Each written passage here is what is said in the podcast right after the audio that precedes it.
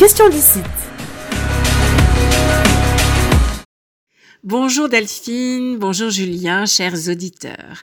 Il y a quelques jours de cela, le 8 octobre dernier, a eu lieu à Montpellier, dans le sud de la France, le nouveau sommet Afrique-France.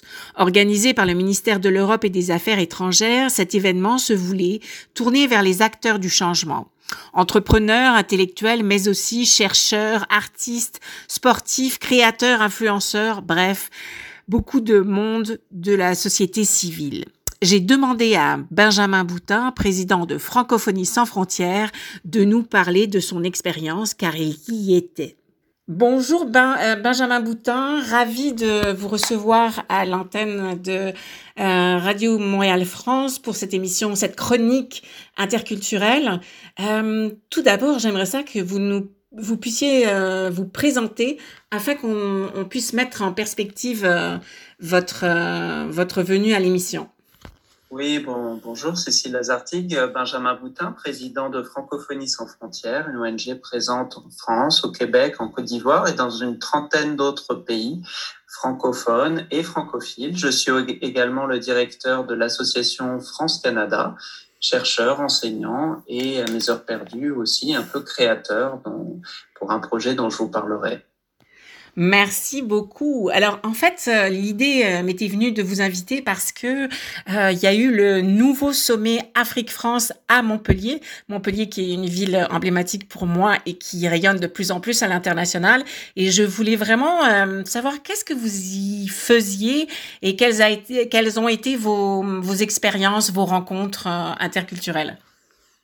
Alors, comme vous le savez, le sommet Afrique-France devait avoir lieu à Bordeaux, mais il a été reporté à cause de la pandémie et il a eu lieu finalement à Montpellier avec la collaboration très active du maire qui a joué un rôle important et de toute une équipe interculturelle d'ailleurs. Ce, ce sommet avec la particularité de trancher avec les précédents puisque la jeunesse africaine notamment, mais aussi la société civile française et des pays africains était pleinement représentée. Elle était même au cœur du dispositif. Pour la première fois, Emmanuel Macron a dialogué avec 11 jeunes africains qui n'ont pas hésité, je dirais, à poser des questions extrêmement sensibles et difficiles. Mais le chef de l'État y a répondu point par point et je pense que ça a permis de dissiper un certain nombre de malentendus. Euh, évidemment, comme vous le savez, cette relation entre la France et l'Afrique est teintée parfois euh, de rancœur. Elle est teintée, elle est teintée, euh, euh je dirais, de pages plus sombres, historiques.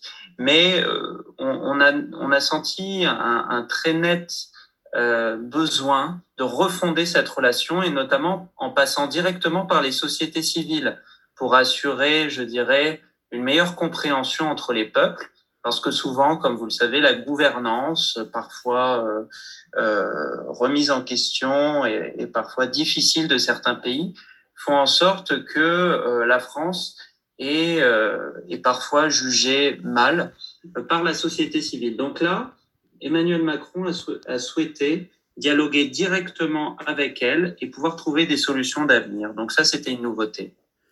Effectivement, quelque chose de on évolue, on fait un pas en avant et euh, ça, ça, permet de construire quelque chose ensemble.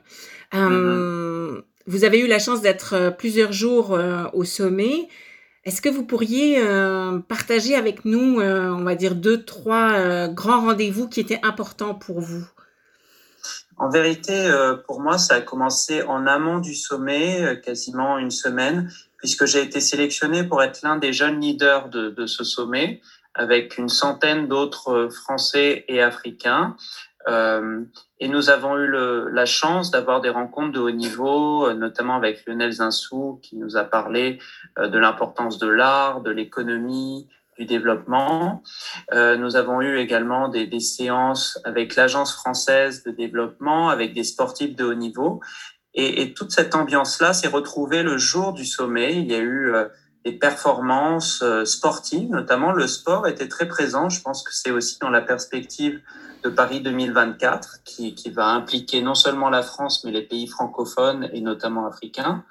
Et euh, nous avons eu la chance aussi d'assister à des sessions extrêmement intéressantes sur euh, la question des œuvres d'art, leur restitution, la mise en commun des, des savoir-faire muséaux, parce qu'il ne s'agit pas simplement de restituer des œuvres d'art, il faut remettre tout ça en contexte, et il faut aussi que nos musées, à la fois en Europe mais en Afrique, euh, ne soient pas des, des musées euh, souverainistes, il faut qu'ils soient des, des, musées universalistes.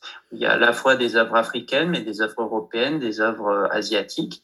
Ne pas s'enfermer non plus dans des identités. Et je pense que ça a été l'une des leçons du sommet et cette vision universaliste et pas simplement l'Afrique aux Africains, l'Europe aux Européens. Je pense qu'on est dans un monde d'interdépendance, notamment entre l'Europe et l'Afrique, et ce sommet en a été l'une des illustrations.